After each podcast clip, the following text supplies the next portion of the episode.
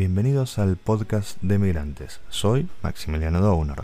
Si te gusta escuchar más historias, recomendá este podcast. Seguime en Spotify e Instagram y si querés sponsorearme, regalame un cafecito. El link más abajo. Recordá que en la descripción tenés un índice del capítulo para que puedas ir más fácil a las partes que más te interesan.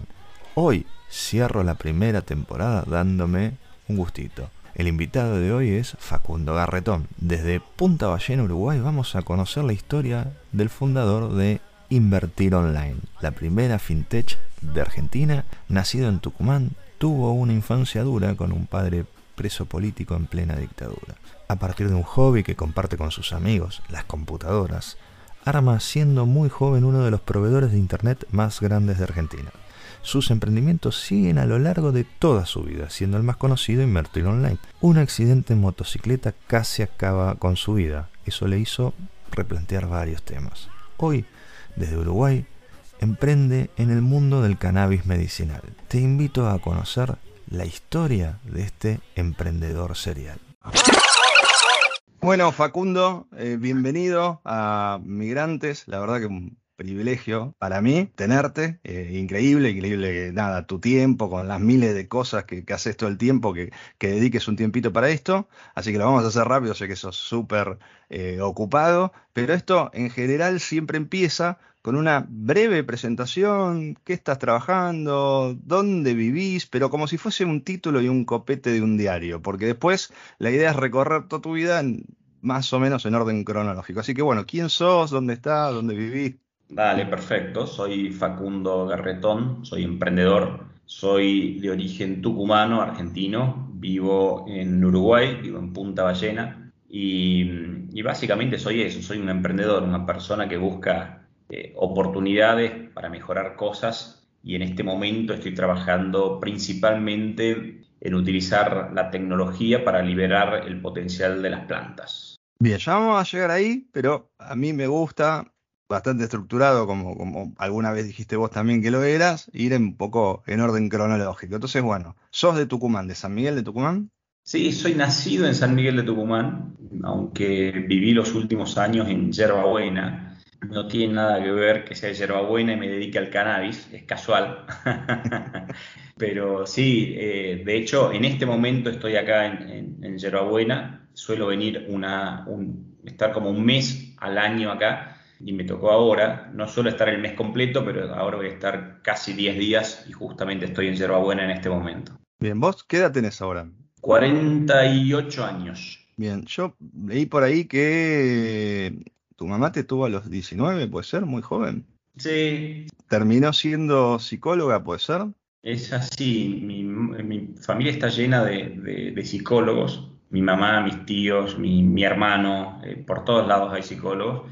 Y también es que es, mi mamá me tuvo a los 19, mi abuela la tuvo a mi mamá a los 19, mi bisabuela la tuvo a mi abuela a los 19, por lo cual eh, mi hijo todavía, yo no lo tuve a mi hijo todavía a los, 19, lo tuve a los 28, pero todavía estuvo tatarabuela mucho, mucho tiempo. O sea, eh, eh, yo tenía bisabuela y nació mi hijo, y, por lo cual tatarabuela no es muy normal en estos tiempos. Tu papá tenía 23 cuando vos naciste, era contador, ¿puede ser?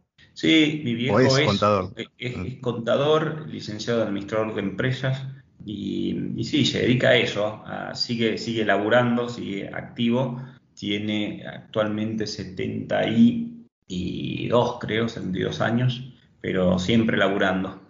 Bien, y ahí, ¿qué recordás de esa, esa infancia, ¿no?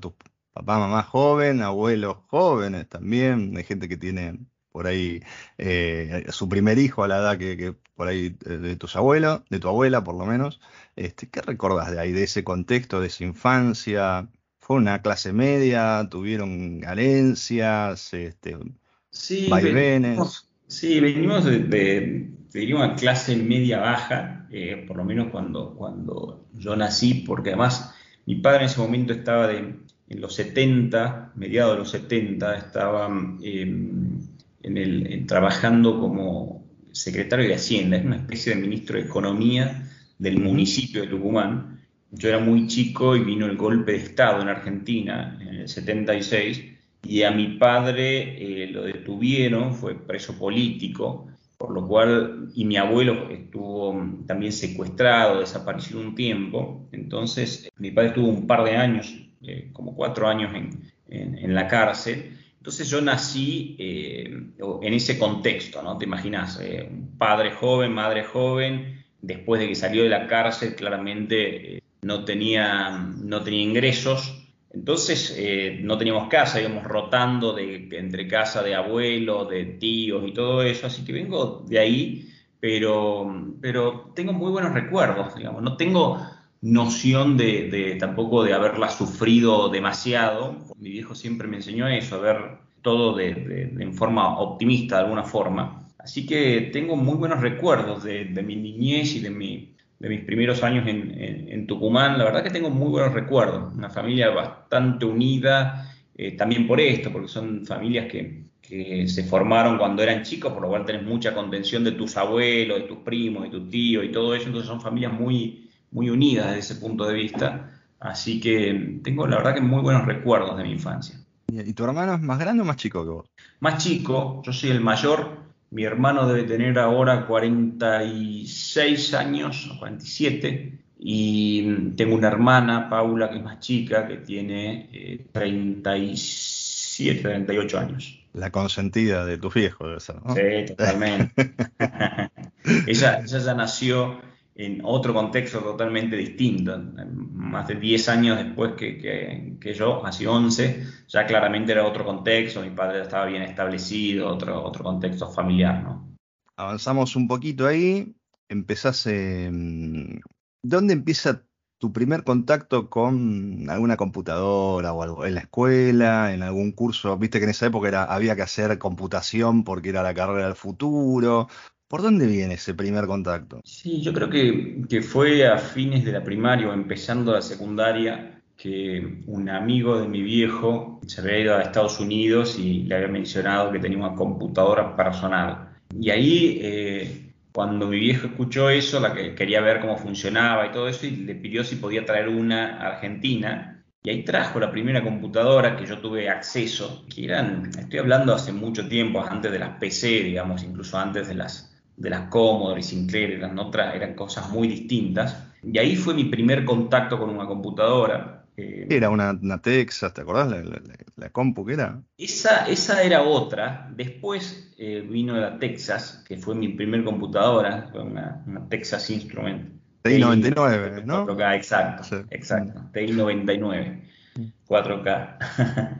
Esa fue mi primer computadora con la que empecé a jugar, a hacer mis travesuras, que era una computadora que en realidad la había traído para mi viejo, para que era contador y quería usar eso, y la verdad mi viejo ni, no le dio bola, quedó ahí, y yo empecé con eso a, jugar, a conectarla al, al, televisor y hacer los primeros programas, aprendí a, a programar con Basic y ese tipo de cosas. Comprabas las revistas, no sé, K, no me acuerdo cómo se llamaban, pero te devorabas eso, después pasabas el código, no andaba, era todo un lío. Estabas en, eso. Exactamente. Somos de la misma generación, me parece. Sí, sí, tal cual. Yo tengo 47, pero estamos por ahí también con, una compu. Pero a la vez de, la compu, vos también tenías una vida social, no era que solo eras el chico nerd, sino que eh, jugabas al rugby.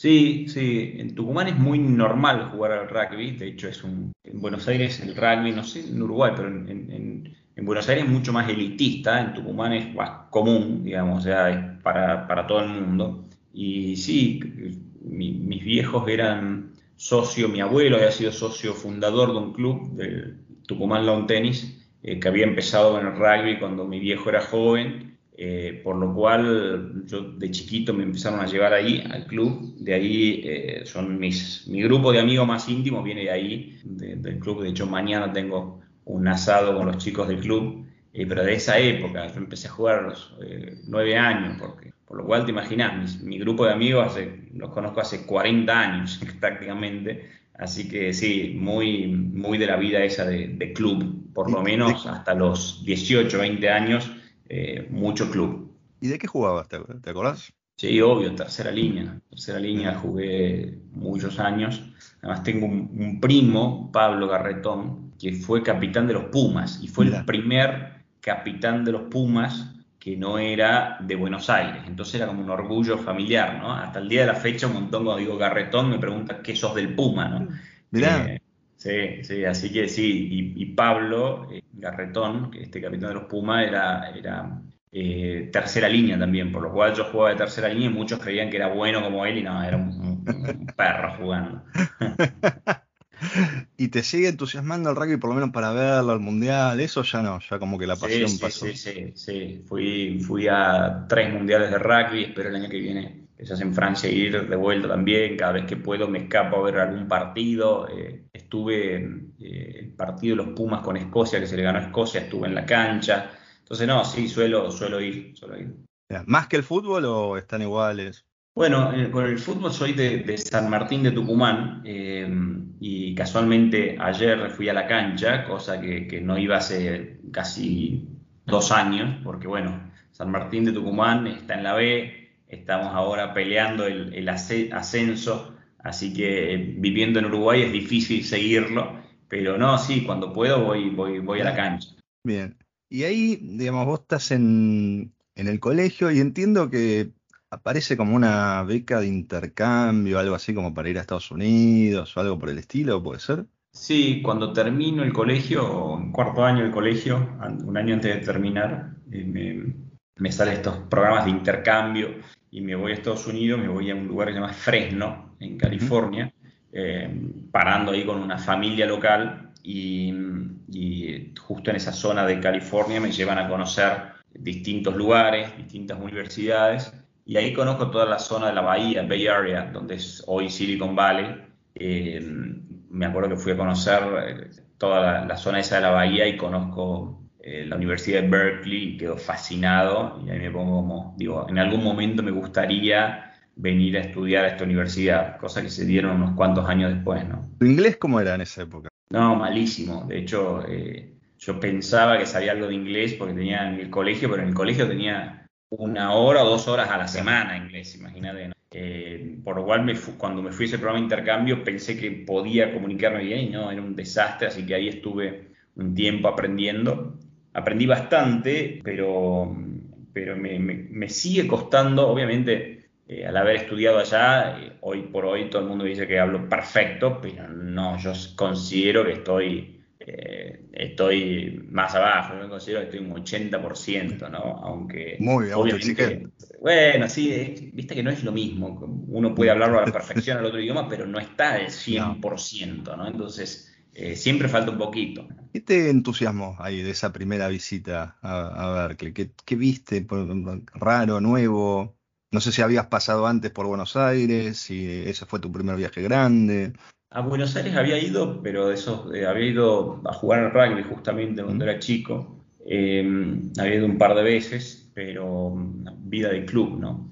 Y no, cuando fui a, ahí, toda la zona esa me voló la cabeza en el sentido de que este concepto de ser emprendedor yo no conocía. No, no. Normalmente en nuestros países, en América Latina, no es normal que te eduquen para formar tu propia empresa. En ese momento no lo era, ahora es mucho más popular mientras yo veía que lo normal en Tucumán era, el objetivo era recibirse para entrar a trabajar en una empresa, eh, allá veía que la gente quería estudiar para armar su propia empresa. Entonces ese concepto y ver la tecnología, ver las primeras eh, conexiones a Internet que había, cómo se conectaban las universidades entre sí. Yo, me acuerdo que eh, hace relativamente poco habían sido los primeros CD, CD-ROM y eso, donde había información, y de pronto veía que las computadoras se conectaban y era como un CD-ROM gigante infinito, y decía, esto es espectacular, me voló la cabeza conocer Internet, entender cómo funcionaba el TCP/IP y todo eso, y, nada, desde ahí que tenía en la cabeza esto, pensaba que esa autopista de información iba a llegar en algún momento a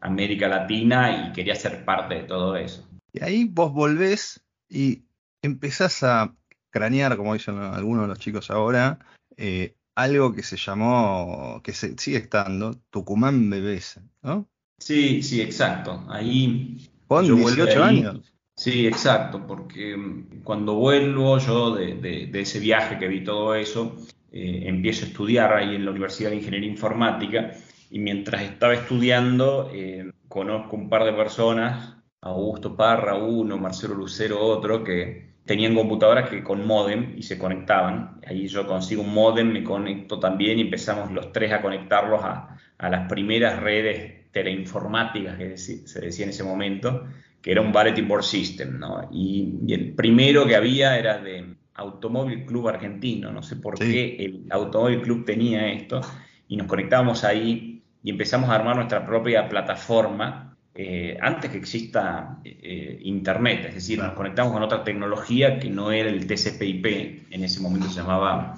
eh, estos Bulletin Board System que funcionaban de otra forma, porque no había ni siquiera Windows, ¿no? Suena, suena la historia. Era muy como artesanal, o sea, cualquiera en su computadora se ponía como, llamémosle un servidor, un BBS, este, no sé, me acuerdo Remote Access, yo estoy rememorando mi, pasado también, o había uno medio RBS que era un poco más armadito, pero lo bueno era, hablabas con el dueño, con el CISOP, que era el, que tenía ahí, y yo me acuerdo de, chico me parecía fascinante, uh, tiene acá, viste, y deja algunos programitas para, para que yo pueda bajar.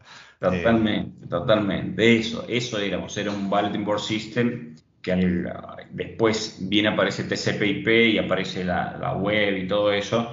Y nosotros ponemos ahí el primer servidor de emails y empezamos a ofrecer email y, así armamos Tucumán BBS, que, que hoy es, sigue existiendo, la empresa es increíble, es un proveedor de, Internet en el norte de Argentina, eh, que hoy todo el mundo sabe lo que es un proveedor de Internet, pero en ese momento cuando nosotros ofrecíamos Internet la gente no sabía de qué se trataba, me acuerdo que el primer email que saco para la familia de, en ese momento, mi novio y mi mujer, eso recordamos la otra vez, que le, explico cómo funcionaba su email, le digo a mi suegra, que se llama Olga, tu email va a ser eh, olga arroba BBS. Y cuando escribe ese arroba me dice, arroba se escribe con B largo o con B corta. no existía, cuando alguien no entendía el concepto de arroba, digamos, ¿no? Hoy todo el mundo sabe lo que es arroba, pero en ese momento no, no sabían lo que era arroba, ¿no? Entonces, eh, de esa época, empezamos con ese proveedor de Internet que, fue creciendo, después empezamos a ofrecer de todo con esa empresa, desde primero el acceso remoto vía dial-up, después ADSL o conexiones directas, después satelital y ese tipo de cosas. Y ahí vos, 18 años, ¿no? O sea, vos tenés que montar una empresa, facturar, cobrar, este, no sé, ir a las no, sé quién estaba ahí, Telecom, Telefónica, dame un enlace de, de, internet, o sea, vos eras el bicho técnico el que armaba los servidores o también estabas dentro de todo un poco jugador de toda la cancha, bueno, voy a, hago de cobrador, paso con él, porque antes tampoco era online la cobranza, tenías que pasar, cobrar, este, y eras muy joven, entonces, ¿cómo, cómo era eso? Sí, sí, ahí ya eh, empezamos con tu como a los 18, Augusto tenía dos años más, tenía 20, y el proveedor ya cuando arrancamos la conexión a internet, como decías vos, había había una empresa, en ese momento en los 90 fueron las privatizaciones en Argentina y, Telecom y Telefónica armaron una empresa conjunta llamada Startel. Y, y, había que pedirle a ellos y a nosotros como éramos muy chicos y eso no confiaban en nosotros y no nos daban ni pelota. Y conseguimos que eh, una empresa llamada IMSAT nos venda servicios. Entonces pusimos una antena, una antena VISAT, y nos conectamos vía, vía satélite, digamos, a través de VSAT LANs, nos conectamos a Internet de esa forma, sí, empezamos. Eh, y sí, yo me ocupaba de, era gracioso porque yo estudiaba ingeniería informática, pero me ocupaba más de, las negociaciones, de, de, la administración del negocio, de la facturación, de las cobranzas y todo. ¿Vos convenciste a la gente de IMSAT con una cara de nene total? Che, denme esto eh, que yo les voy a pagar. Sí, exacto. De hecho, nos hicieron, como no confiaban en nosotros, nos hicieron pagar seis meses por adelantado, eh, lo cual fue romper el chanchito. Yo me acuerdo que ahí ya vendí mi moto, eh, vendimos un departamento que teníamos eh, con mi socio y, así fue la el primer financiamiento que tuvimos para, para arrancar con eso. Y después empezó a crecer solo, digamos, la demanda existía y, no necesitamos financiamiento porque todos los meses cobramos, volvíamos a invertir, cobramos, volvíamos a invertir y en ese momento crecíamos así, de esa forma, sin levantar capital. terminó siendo algo demasiado grande. O sea, se expandieron, de hecho, de, Tucumán y eran como el segundo o el tercero, puede ser, más grande de Argentina. Estaba, en esa época estaban Los Pinos 2, había un par que estaban dando vuelta y estaban ustedes. exacto, exacto, sí, sí. Eh, de hecho, hay un colega que también vive en Uruguay que se llama Sebastián Belagamba, que es, uno de los que lidera Internet Society en América Latina. Y, la otra vez me encontré con él en Montevideo y me decía, ¿te acordás cuando yo te conocí que ustedes armaron el primer nodo? Y claro, no, me recordaba eso de, de, lo que empezamos, como vos decís, de pronto, claro, éramos lo más grande, pero de cuando menos del 1% de la población estaba conectada. Entonces, desde ese punto de vista, el ser grande no era tan grande en realidad. Nosotros veíamos como algo importante, pero tampoco era tampoco era tanto, ¿no? ¿Y ahí recordás alguna anécdota, no sé, de soporte, gente loca llamando o algo así gracioso o no de, esa época? Uf, tantas anécdotas teníamos ahí porque, claro, en ese momento eran conexiones de dial-up, entonces eh, cuando nosotros vendíamos y obviamente sobrevendíamos eh, y teníamos pocas líneas de teléfono, entonces saturaban las líneas. Entonces cada determinado tiempo nosotros teníamos que apagar la central, desconectábamos a todo el mundo para que entre gente nueva, ¿no?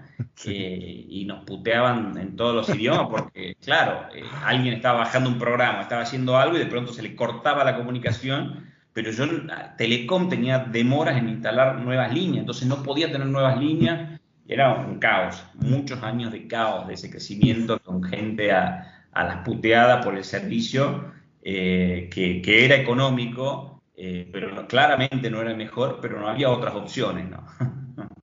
no sé si vos o, Augusto, tu socio, reciben un llamado de, hola, quiero comprar tu empresa o algo, o algo así, ¿cómo fue eso? Sí, sí, en ese momento, varios años después, eh, yo ya haber tenido 20, no sé, 24 años por ahí, me imagino por ahí, o sea, ya la empresa tenía 6 años aproximadamente y, y nos llama una empresa que se llamaba IFX, cotizaba en el Nasdaq, que tenía... En Pero para, ¿a quién llama? ¿Te llama a vos? ¿Te manda un mail? ¿Lo llama Augusto? ¿Cómo, cómo fue ese Llaman, Mandan un mail que querían hablar con nosotros esta gente. Nosotros no sabíamos, hacemos un call con ellos y nos cuentan que eh, se venía algo nuevo que era Internet gratis. Y mm. ellos habían armado una empresa, esta empresa IFX, habían armado una de sus empresas, era una empresa que daba Internet gratuito en América Latina que se llamaba Tutopía. Sí, me acuerdo.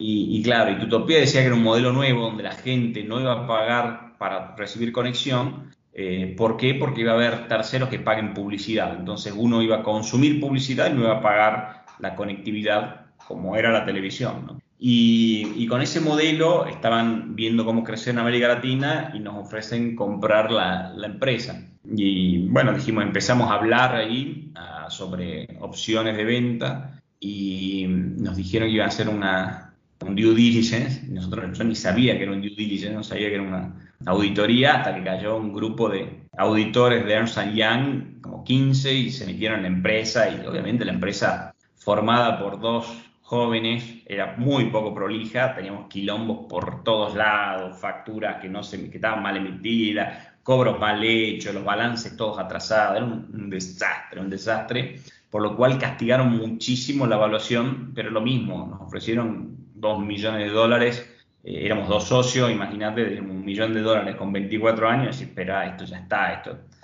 Claro, era el sueño del pibe, ¿no? Así que sí, fue una experiencia interesante. Bien. En el medio de, no sé si en el medio o en el durante o un poquito después, eh, ¿Vos conocés a, tu actual pareja, puede ser, a María José?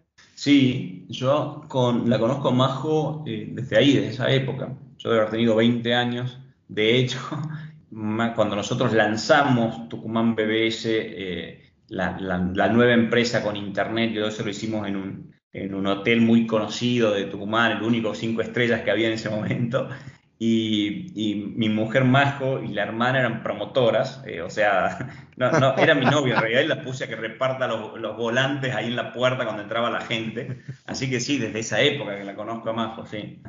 Bien, y ahí sale como una oportunidad para ir a Berkeley, puede ser, con una beca o algo por el estilo. Exacto, sí. Yo tenía ahí justo eh, una de las cosas que cuando vendemos la empresa, me aceptan, me habían aceptado a mí para hacer un, un máster ahí en Berkeley, en UC Berkeley, en California, que era esta, esta, esta, universidad que yo había conocido unos cuantos años antes y que era mi, como mi sueño era ahí. Y, nos fuimos, digo nos fuimos porque me casé a los 24 años y nos fuimos con Majo. Eh, ahí, che, vamos a Estados Unidos, tengo esta beca, Majo, estamos casados. ¿Cómo fue esa, esa charla? Majo te dijo, no, si estamos bien, venite a la empresa, sigamos acá en Tucumán o te acompaño a, ese sueño que tenías. ¿Cómo, ¿Cómo fue eso? No, fue cuando sale la posibilidad de ir a, Berkeley, yo digo, bueno, me voy y le digo a, Majo, vamos. Majo es una aventurera como yo también y dice, dale, vamos, pero vamos novio.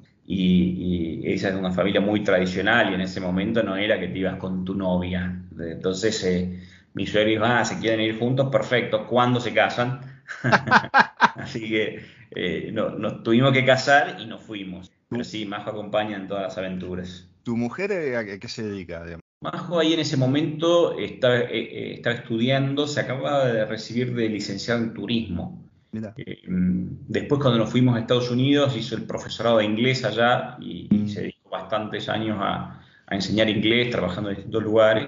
Y después, cuando volvimos a Buenos Aires, ella, cuando nos fuimos a vivir a Pilar, zona norte de Buenos Aires, ella hizo eh, diseño de paisajismo, diseño de jardines, ese tipo de cosas.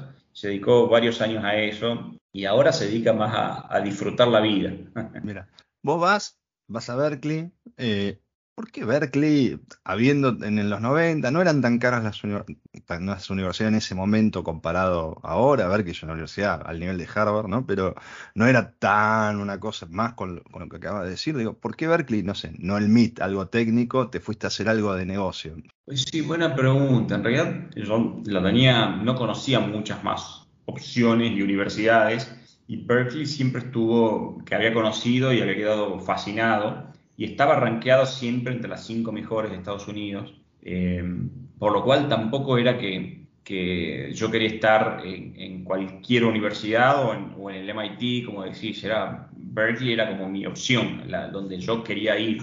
Ahí siempre gustó la rebeldía de esa universidad, ahí empezó el, el movimiento beat en los 50, el movimiento psicodélico a fines de los 60, los hippies, en esa época también los 70, eh, siempre fue toda la zona de Silicon Valley, nace con, en la Universidad de Berkeley con, con, los, los, primeros popes, nacen de ahí, de, Berkeley, después es Stanford, eh, pero Berkeley siempre fue eso, siempre fue la contracultura, lo distinto, lo más abierto, y eso me, siempre me encantó. ¿no? Vos ibas a estudiar, eh, alquilaban algo, tu señora tenía alguna actividad ahí, te acompañaba, ahí nos fuimos a, vivir a una, casa en San Francisco donde éramos como 15 personas y, nosotros vivíamos en, San Francisco siempre fue muy caro, muy caro, sigue siendo. Sigue siendo. Y, teníamos esa casa que éramos un montón y nosotros teníamos el subsuelo para nosotros. El subsuelo tenía una, una habitación, un baño, una pequeña cocinita eh, y nada más, eh, almorzamos todos en la planta baja, entonces estaba bueno, cada uno tenía un cuarto, y era una casa súper divertida, todos estudiantes, te imaginarás, así que... Muchas nacionalidades distintas, lo que estaban ahí. Exacto, sí, de todos lados éramos. Eh, ahí estuvimos un año y algo, y después ya me fui a, un departamento en, cruzando la bahía en Berkeley específicamente, todo es muy, muy cerca, entonces ahí estuve otro año viviendo en, Berkeley mientras estudiaba y empecé al último, empecé a trabajar en un fondo de Venture Capital allá a descubrir todo el mundo este eh, financiero. ¿Por qué eh, fuiste para el lado de finanzas y no para el lado de técnico? Eso me, quedó de lo, de lo, que hablábamos recién, porque vos venías, habías hecho creo que análisis de sistema en, la, en la UCA, puede ser de Tucumán, venías con el tema del BBS bueno, no, tengo que cambiar, tengo que hacer una especie de MBA en, en, O sea, ¿qué, fue ese viraje? Me gustaba mucho el, me gusta mucho el mundo de los negocios, en ese momento mucho más, y no conocía nada de finanzas. Y cuando empecé el, MBA descubrí el mundo de las finanzas, de hecho me especialicé en eso, en Investment Management, y, quedé fascinado con eso. De hecho, eh, ahí empiezo a conocer del mundo de la bolsa, de cómo invertir en acciones y mis compañeros invertían en la bolsa de forma online y, así nace la idea de armar justamente Invertir Online, que es la empresa más, más relevante que armé. Eh, eh, ahí, antes de llegar a eso, te hago un paréntesis. Tu viejo fue presidente de la Bolsa de Comercio de Tucumán, pues, como un contacto de finanzas como parecería que tenía. Quizás no, estoy equivocado, ¿no? Pero uno lee un poco la historia y dice, bueno, por ahí venía por ahí. Sí, sí, fue más o menos en paralelo todo eso, porque cuando mi viejo no estaba en finanzas, cuando yo empiezo a, involucrarme en el tema de finanzas, mi viejo se involucra con la bolsa de comercio de Tucumán como directivo dentro de la bolsa. Y estando yo en, Berkeley, él se hace cargo la bolsa queda como presidente. Una casualidad, ¿no? Pero antes eh, en mi casa no se hablaba de finanzas ni, ni, nada de eso. Pero sí, mi viejo fue muchos años presidente de la bolsa. Viejo el, viejo de la bolsa, como jodíamos cuando éramos chicos. Pero no, no estaba, no estaba, cuando yo era chico, no estaba involucrado con el sector financiero, sino que mucho más grande después. Vos allá evaluabas proyectos en esta empresa que, nombraste, era como que hacías una evaluación de, proyectos, eh, y te escuché decir eran, que eran muy malos. ¿Era, tan así? ¿O alguno te recordás que por ahí era bueno, no llegó no, nada? Había de todo, obviamente había de todo. Lo que pasa es que estoy hablando ya año 99-2000, mm. que era algo similar a lo que pasó hace un par de años con donde cualquier proyecto levantaba mucho dinero, ¿no? Y, y cualquiera se presentaba con un business plan y levantaba dinero eh, y entonces, desde ese punto de vista, yo no podía creer que. ¿Alguno ridículo te acordás que si no, este era.? No, pero en ese momento había varias cosas que eran muy. No sé, en ese momento había empezado Amazon hace poco y, había, había un montón que vendían libros. Entonces decía, ¿cuántos van a aparecer que vendan cosas de libros? ¿no? Entonces, eh, o había aparecido el de mascotas, ¿no? Pet.com eh, y que habían levantado mucho dinero y había un montón de sitios que levantaban dinero para mascota porque era mucho de eso y seguían levantando y yo no entendía cómo puede ser que haya tantas empresas que quieren hacer cosas tan básicas y con business plan muy malos desde mi perspectiva y sin embargo levantaban dinero, ¿no? Entonces era como muy fácil levantar. Eh, y ahí dije, bueno, a ver, si cualquiera levanta, armemos algo y vamos a levantar nosotros, ¿no? ¿Qué tan de cierto hay en esa anécdota que tu señora la están buscando los bomberos de, este, de, California y que aparece un plomero y ve una pizarra donde vos tenías como acciones que estabas mirando y dijiste, bueno, tengo que ir por acá? ¿Fue tan así? ¿Está adulcorada esa historia? No, fue sí, fue.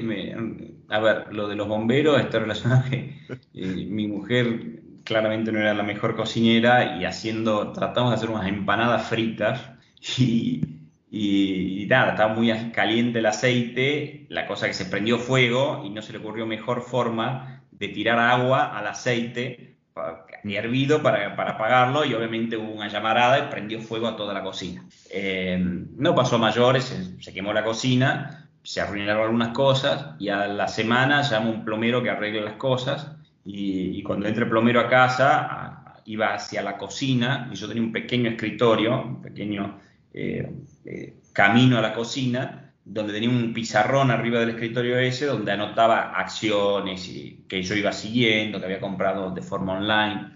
Y cuando el plomero iba pasando, ve un par de acciones, me dice, ah, yo estoy siguiendo esta empresa también. Yo digo, qué increíble que el plomero invierte en la bolsa. Y justo había leído un libro que se llama The Lexus and the Olive Tree de Friedman, que habla como la democratización de tres cosas, de, la información y cómo la gente tenía acceso a la información por la tecnología, eh, entonces era la información o el conocimiento, la democratización de la tecnología, que cualquiera podía tener eh, computadora o los primeros celulares en ese momento, y eh, la democratización de las finanzas, que cualquier persona podía invertir en la bolsa. Yo veía que en, América Latina no, no pasaba eso. Eh, de hecho, yo no conocía a nadie en ese momento que invierta en la bolsa. Era como algo muy sofisticado en América Latina, en algo así. Y ahí empezó, ahí empezó la idea de decir, bueno, hay que armar algo en Argentina o en América Latina para democratizar los servicios financieros, para que cualquier persona como el plomero ese pueda invertir en la bolsa.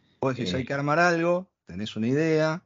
¿Dónde parás primero a tu vuelta? ¿En, Tucumán? En, Buenos Aires? ¿Dónde, ¿Dónde volvés? Sí, ahí primero armamos un business plan, armamos una plataforma que se llama La Entrada, laentrada.com, que era una entrada al mundo financiero, eh, que no iba ni para atrás ni para adelante. Nos enfocamos ahí en la parte transaccional y armamos Invertir Online eh, con un modelo de, de comprar y vender acciones y cobrar una comisión por la compra y la venta levantamos dinero, ahí levantamos medio millón de dólares y ahí yo me vuelvo a Argentina, mi socio se queda en Estados Unidos en ese momento, uno de ellos, el otro estaba en Tucumán, que era el tecnológico, eh, y yo me vuelvo a Tucumán pensando que, podía manejarlo desde, Tucumán, como era online, pero um, vuelvo a Tucumán, arrancamos con invertir online, pero al muy poco tiempo me di cuenta que tenía que ir por, por, Buenos Aires a, escalarlo, ¿no? Así que ahí me mudo a Buenos Aires al poco tiempo. Y ahí de vuelta, ¿no? Porque no, no había legislación, si querés, de compra y venta de acciones online, me imagino, en, esa época. No había, por la época, más o menos, noventa y pico, no había tanto de. No, creo que Visa todavía no había definido en Argentina cómo hacer una venta eh, online, por lo que yo me acuerdo, digamos, del primer sitio de e-commerce, que yo estuve ahí adentro también, y hacíamos barrabasada, que mejor no acordarse, pero bueno. ¿Cuál era, el, este, ese sitio? Era una librería que era librería Fausto y podías comprar libros por internet. Y Visa no tenía todo el modelo de seguridad para autorizarte vos Entonces nosotros lo que hacíamos, eh, pero querían vender. Entonces, ¿qué hacíamos? Eh, sin encriptar, sin nada, pues es un papelón, pero bueno, era lo que había. Mandábamos un mail con todos los datos de la tarjeta y lo recibía un operador y hacía una venta telefónica. Y así se vendían los libros en esa época, ¿no? Estoy hablando 97, por ahí.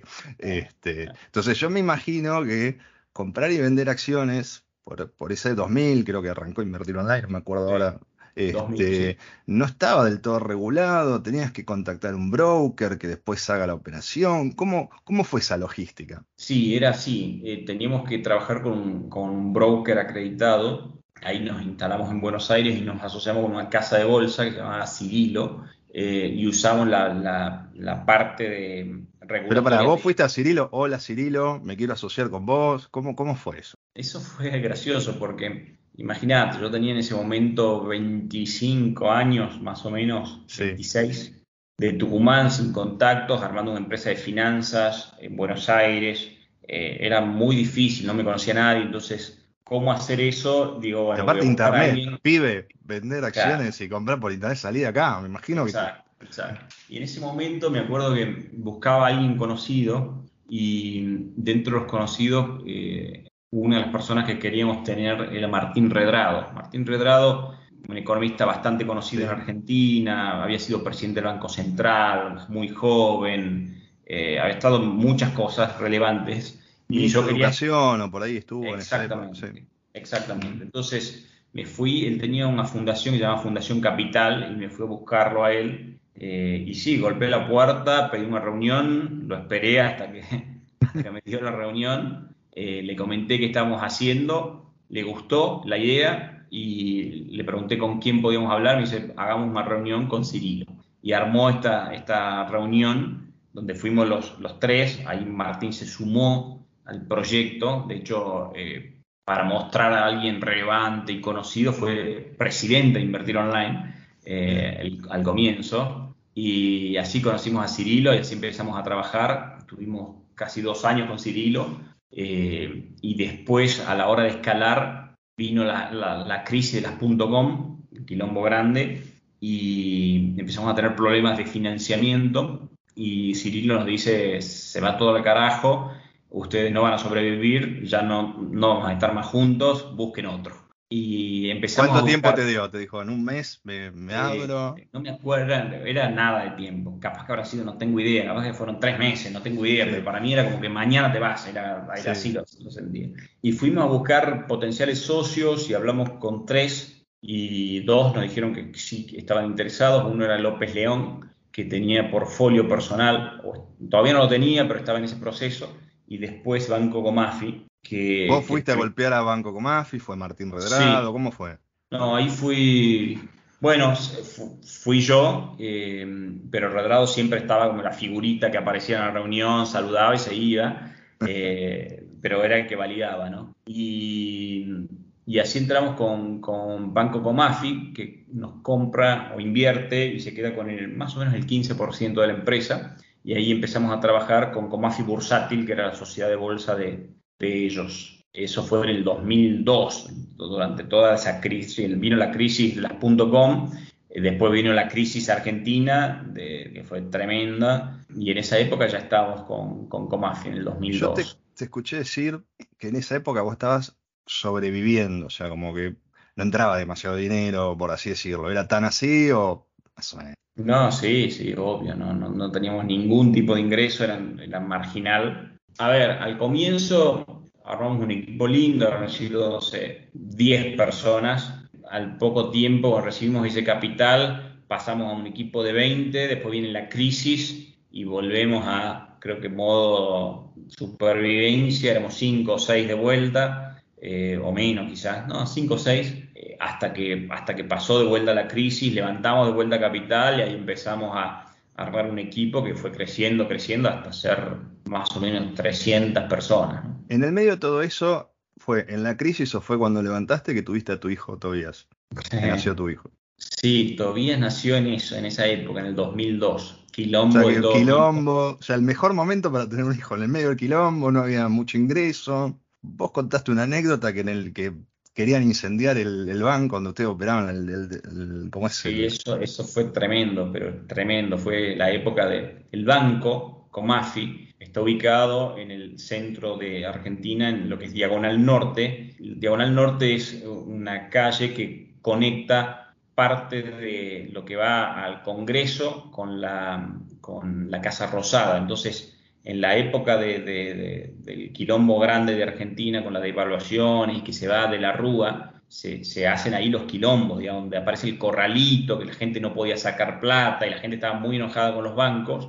Y, era ahí, era donde estábamos nosotros, el epicentro. Y, en un momento eh, nosotros teníamos que ir a trabajar, pero el banco había dicho que no se iba a trabajar por los quilombos que había, pero nosotros éramos aparte del banco y nosotros abríamos, estamos en el quinto piso eh, y nos fuimos a trabajar, estamos ahí trabajando de conocer este quilombo que literalmente le prenden fuego al banco. Y estamos nosotros en el quinto piso y en un momento dice, Facundo, están prendiendo fuego abajo, hay que salir ya porque no sabemos, van a entrar, no sabemos qué podía pasar. Y literalmente le prendieron fuego al banco, toda la planta baja prendida a fuego y nosotros en el quinto trabajando. En, el, en algún momento, no voy a ahondar porque pues no tenemos mucho tiempo, pero terminas yendo a instalarte a Santiago de Chile, ¿puede ser? Sí, eh, invertir online, en un momento compramos una empresa que se llamaba Fit Research, eh, que estaba en, bueno, tenía varias sucursales, tenía como, si mal no recuerdo, una docena de sucursales. Eh, las principales estaban en Santiago de Chile, por lo cual ahí me, mudé a Chile, estuve casi dos años por ahí. ¿Ahí ibas con la familia o la familia estaba acá? ¿Ibas y venías? ¿Cómo hacías? Estuve un muy buen tiempo con la familia y otro buen tiempo yendo y viniendo. ¿No te gustó del todo Santiago como para establecerte. En esa época se hablaba mucho de Santiago, que era una muy buena ciudad para, para establecerse. ¿No te atrapó del todo? No, sí, sí me gustaba. Yo soy muy. Eh, me adapto yo en general. Me, gustaba Santiago, pero bueno, también tenía. Eh, tenía otro, otro tipo de inversiones, digamos, tenía operaciones grandes en Argentina, después habíamos comprado en, en México y en Estados Unidos, entonces tenía que viajar bastante entonces, en el momento que me di cuenta que en Santiago no tenía que estar el 100%, sino una o dos semanas al mes, dije, bueno, a ver, hagamos como base en Argentina, vamos una semana a Chile, la otra semana a México y vamos así rotando. Ahora, vos vivías para el trabajo, estabas eh, casado, tenías un hijo chiquitito, ¿Cómo era la situación de la familia en, ese momento? O sea, uno por ahí vos laburando, yendo y viniendo, qué sé yo, uno no se da cuenta, se deja, se deja llevar. Después tuviste un punto de inflexión, pero digo, antes de ese punto de inflexión, que vamos a hablar un, poquito, ¿cómo era eso? Era muy loco, porque vos no estabas en tu casa. ¿Cómo, cómo te, aguantaba tu señora y no te decía, Facundo, pará, da, listo, andá, vendé, quedate acá? Buena pregunta. Em, cuando mi hijo cumplió, debe haber sido en el 2004 más o menos, eh, cumplió un año y algo, tenía un año y algo, yo dije, me acuerdo que volví una vez a casa, y vivió en un departamento en el centro y estaba, vivió en un pequeño departamento y mi hijo estaba en, un balcón en el último rayito de sol y era una imagen medio tétrica para alguien que se crió en al aire libre en una casa o jugando con amigos afuera. Y ahí dije, eh, no, tenemos que mudarnos, ir a algún lugar, una casa donde todavía pueda crecer como de forma similar a la que hice yo.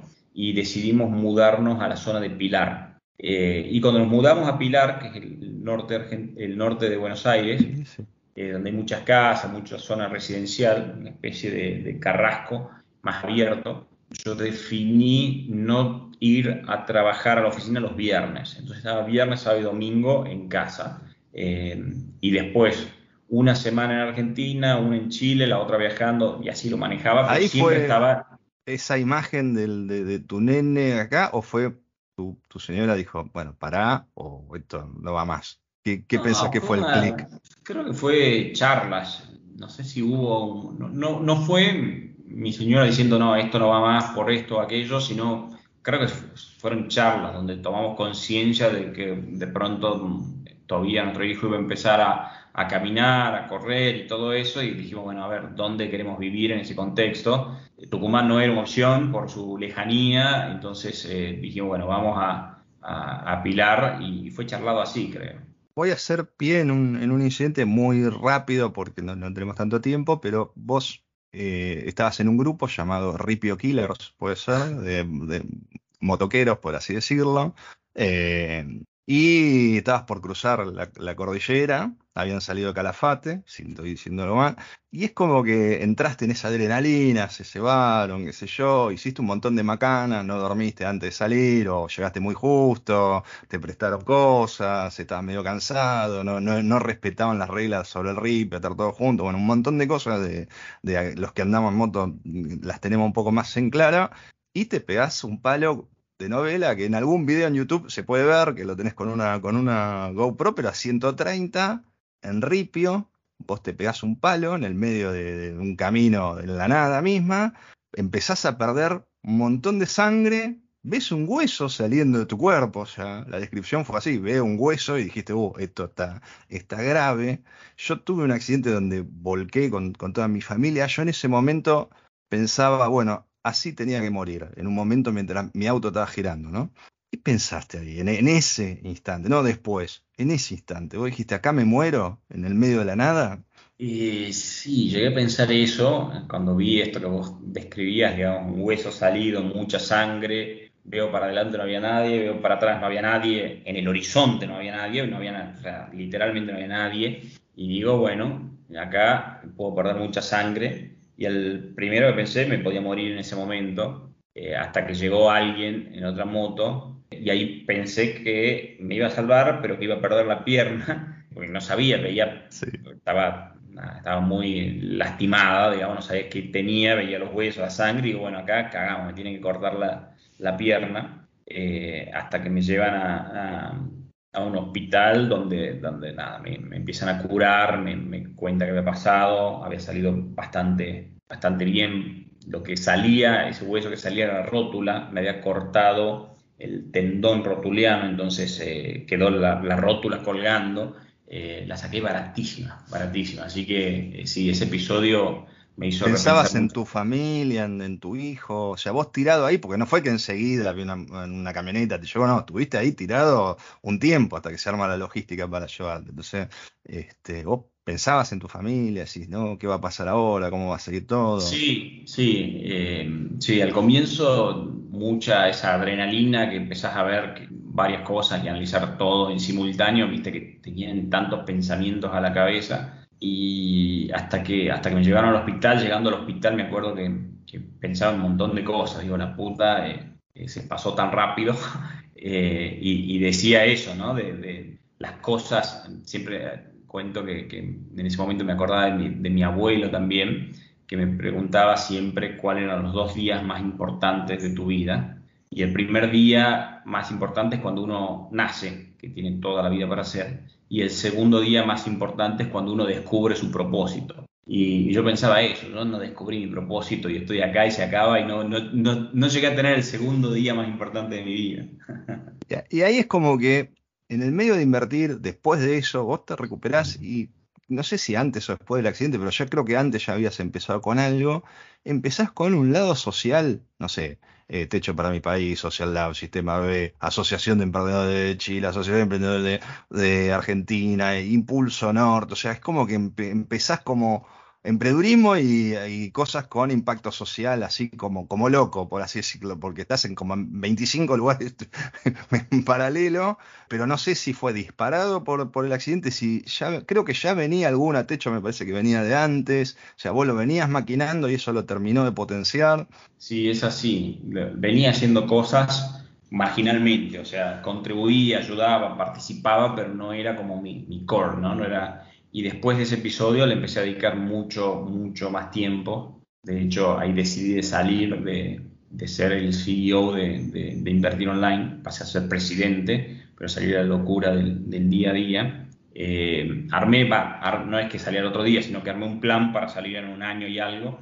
Eh, y, cada vez más me empecé a dedicar a proyectos de, de, triple impacto, impacto social, medioambiental y a eso cada vez más. Eh, y estuve un par de años así, eso fue del 2012 al 2014 más o menos. Ah.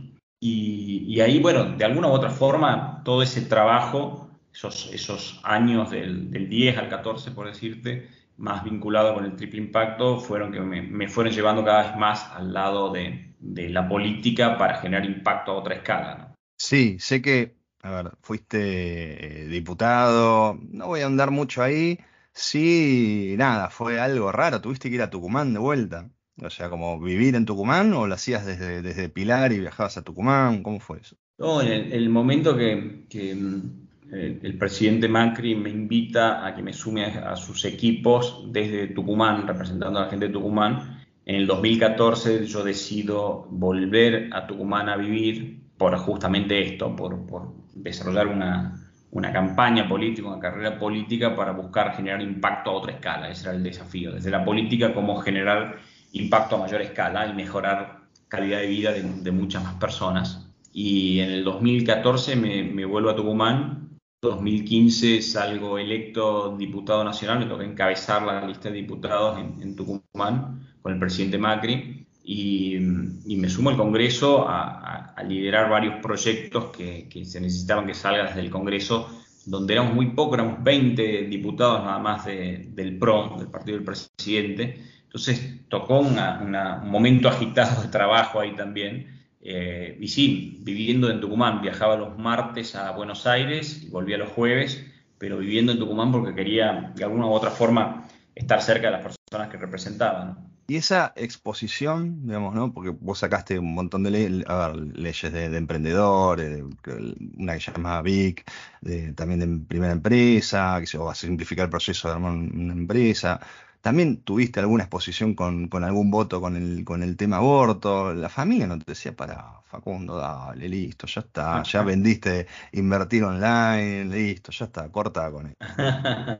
sí, en algún momento sí. Em, en, el, en 2018, yo entré como diputado en el 15, en el 2018 vendemos el resto de la empresa Invertir Online, que ahí se la vendemos al grupo Superville es un muy buen deal para, para ese, ese, periodo.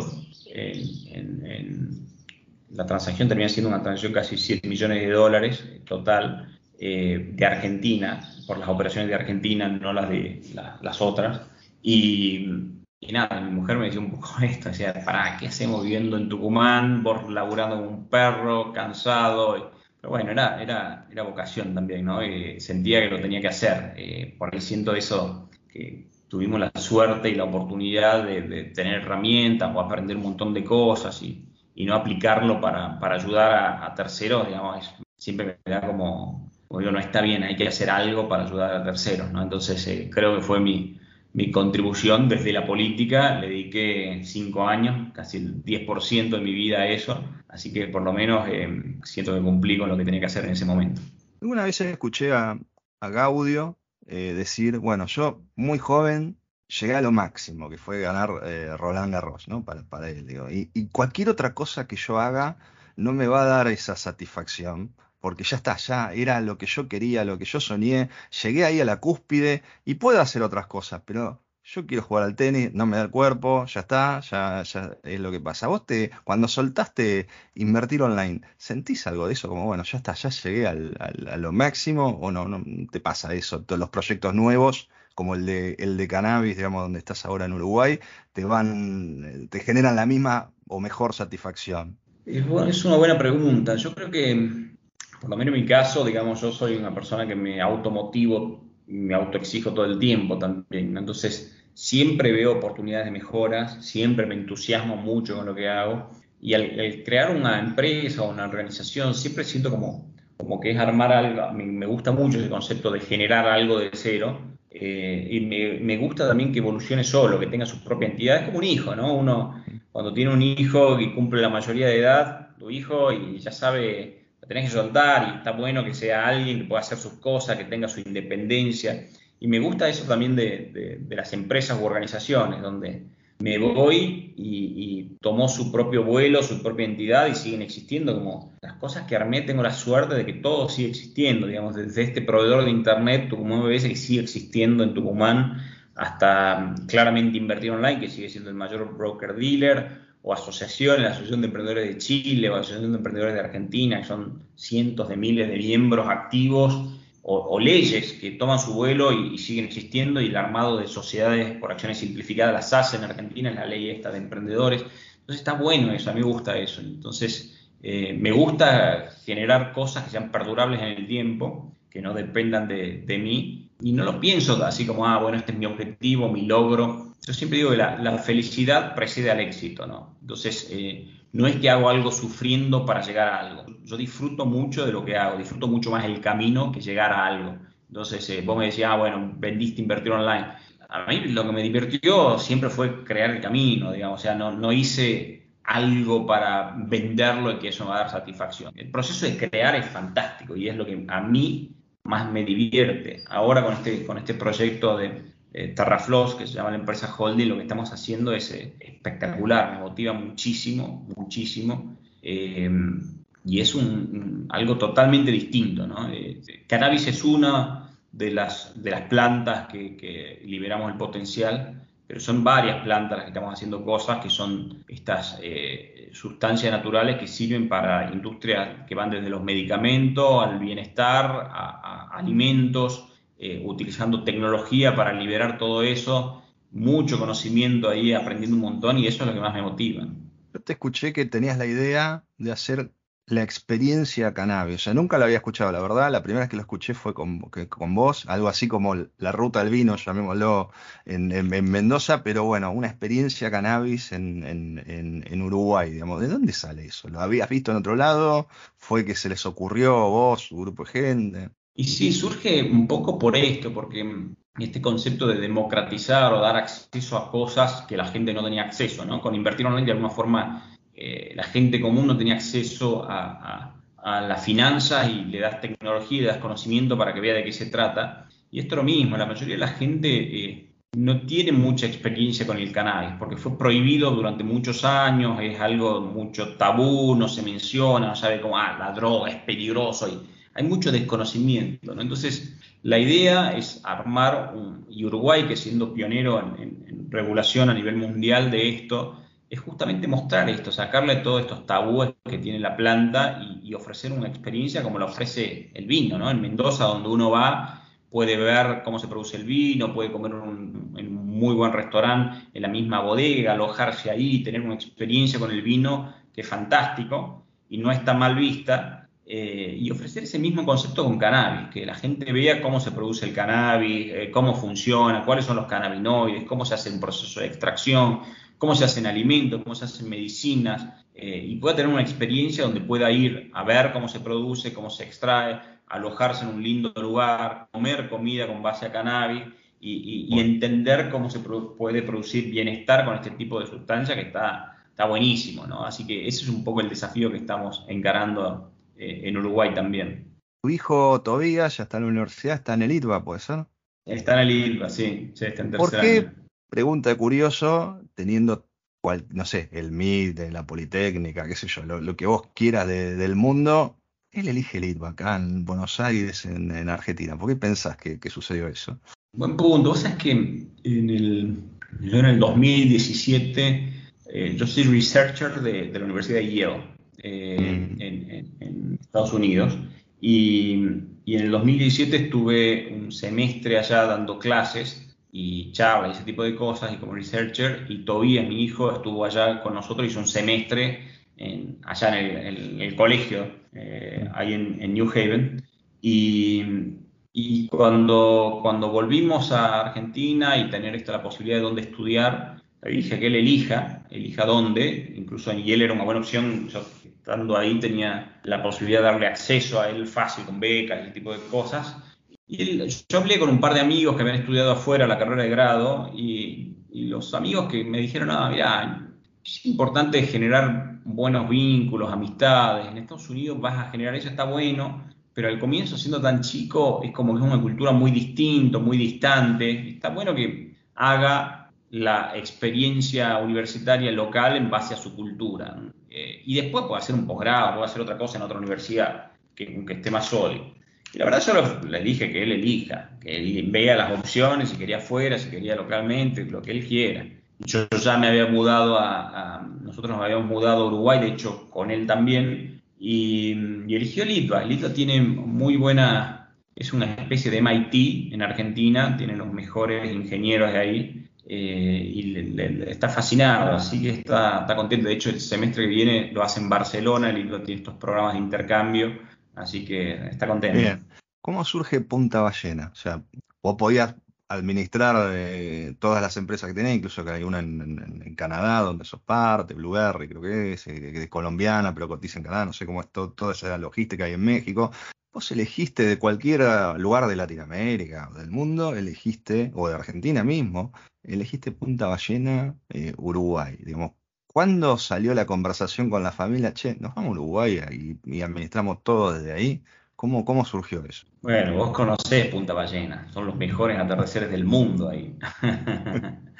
Eh, no, a ver, eh, yo hace 30 años que voy de vacaciones a Uruguay y, siempre Punta del Este me gustó mucho y dentro de Punta del Este, Punta Ballena siempre me encantó. Es muy tranquilo, no es, no es José Ignacio que está de moda y la gente va, sino que es distinto, tiene una energía especial todo Casa Pueblo. De hecho, toda la zona esa de Casa Pueblo y todo eso, hay una energía especial. Y siempre fue como mi sueño ir ahí. Y mm, en el, a fines del 2019 ya había vendido de empresa, eh, no tenía ningún tipo de responsabilidades o empresas en Argentina ni en otro lado, estaba empezando a ver qué iba a hacer, había salido de la política y dije, bueno, qué lugar del mundo, y analicé varias, varias opciones, Estados Unidos, España, claramente Uruguay. Me decidí por Uruguay por, por varios motivos. Eh, una, por, digamos, culturalmente, somos, siento que somos más o menos lo mismo, ¿no? Argentina, Uruguay,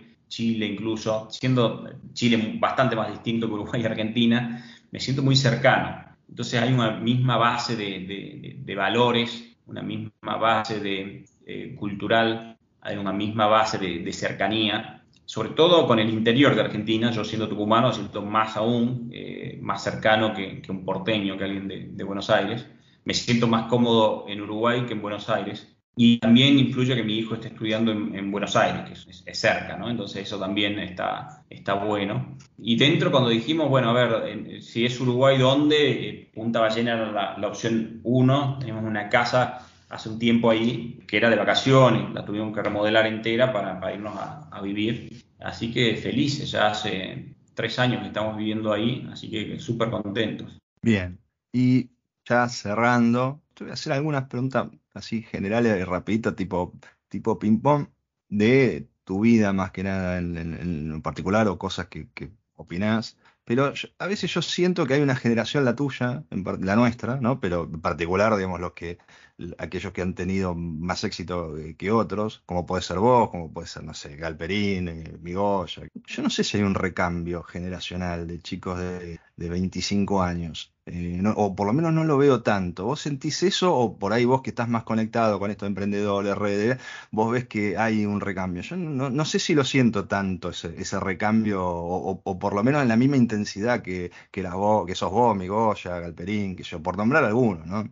No, yo ahí, yo creo que sí, sí lo hay. Creo veo, veo una generación de emprendedores nuevos que, que están liderando empresas que son realmente grandes y son de hecho, en Uruguay hay muchos viviendo y que son empresas que son gigantes. Y, bueno, Tibi Ordano es el founder de Decentraland, que es hoy el metaverso más grande del mundo. Eh, Tibi nos llega a los 30 años, o tiene por ahí, creo que tiene, creo que tiene 30 por ahí. Eh, vive en Uruguay y, es una empresa que vale no sé cuántos miles de millones de dólares literalmente, ¿no? Eh, y, y, no tiene exposición porque es muy bajo perfil él. Pero después tenés eh, otro viviendo en Uruguay, eh, Mati Wolowski de OutZero también, una empresa que se vendió en más de 6 mil millones de dólares Mati tiene 40 años, está viviendo también en Uruguay, y hay una camada piola de argentinos viviendo en Uruguay que tienen entre 30 y, 40 años, que están liderando empresas eh, súper importantes, ¿no? desde fintech hasta eh, metaverso, biotech. La verdad que sí, yo sí veo eso. Eh, de hecho, yo cuando me junto con ellos soy el viejo del grupo y lo veo el potencial que hay. La verdad que yo sí veo, veo muchos chicos que están haciendo cosas realmente novedosas, e interesantes, sobre todo en este mundo del Web 3. muchas fintech también, de los chicos de, Lemon, de Pomelo. Bueno, todo ese mundo Web 3 me parece que está, está buenísimo. Eh, bueno, uruguayos también, digamos, uruguayos un montón salieron incluso de estas grandes empresas, ¿no? De, D-Local y todos estos nuevos unicornios que salieron de ahí, que armaron sus propias empresas, despedidos ya. Eh, eh, creo que hay cosas súper piolas, interesantes, los chicos de Prex, lo que están armando. Eh, la verdad que hay cosas súper interesantes que son chicos que tienen en promedio entre 10 y 15 años más jóvenes que yo y están haciendo cosas súper interesantes. Es lo que hoy disfrutás, digamos, ¿no? Vos en algún momento dijiste, disfruto el, el, viaje. Eh, por ahí, una vez que llegué ya no tanto, pero eh, esto de, ver las cosas evolucionar y estar en ese proceso, como que vos lo disfrutas, pero no sé si es eso, si disfrutas otras cosas. Ya estás en un rol como, bueno, ya el hijo se fue de casa, estoy con mi señora, estás en otra etapa de tu vida, no te digo abuelo, pero casi, está próximo. Pero bueno, ¿qué es lo que vos disfrutás? Me encanta crear, me encanta crear eh, y disfruto mucho de eso, digamos. Esto, lo que estamos haciendo con Terrafloss, que es un grupo de empresas, son cinco empresas, es espectacular. Estamos haciendo cosas eh, que no pensábamos, o por lo menos no. Esto de producir ingredientes activos, o sea, plantas utilizando tecnología. Una de las últimas inversiones es una empresa llamada Calis Bio que, y otra se llama Edonix, que utilizamos tecnología de última generación para producir plantas en forma alternativa, ¿no? Entonces, desde hacer lo que se llama tissue culture y producir en probeta ingredientes activos como pueden ser cannabinoides, pero un montón de otras cosas, hasta, hasta eh, tecnología nueva como CRISPR, que es una tecnología que permite la manipulación genética y estamos haciendo, metemos el material biológico en microorganismos no tradicionales, lo manipulamos genéticamente para producir eh, la molécula que queramos básicamente y eso reproducirlo con bioreactores es muy novedoso, eso es eh, una forma alternativa de producir que el mundo necesita. Si seguimos con los sistemas productivos actuales, estamos detonando el planeta y no es viable, teniendo en cuenta que se necesita 70% más de alimentos, 50% más de, medicamentos y hay que buscar formas alternativas de producir y crear esas nuevas formas de producir, que es lo que estamos haciendo con TerraFloss, eh, es espectacular lo que estamos haciendo eh, y es muy todavía cuesta eh, explicarlo, cuesta que la gente lo entienda, pero es como me costaba en, 1999 explicarle a la gente qué era Internet y cómo comprar acciones por Internet, ¿no? O, mm. o, una fintech, que hoy todo el mundo sabe lo que es una fintech, pero en ese momento no existía ni la palabra o cuando en los 90, principios de los 90, hablábamos de lo que era un BBS o lo que era computadora personal conectándose con otra, ¿no?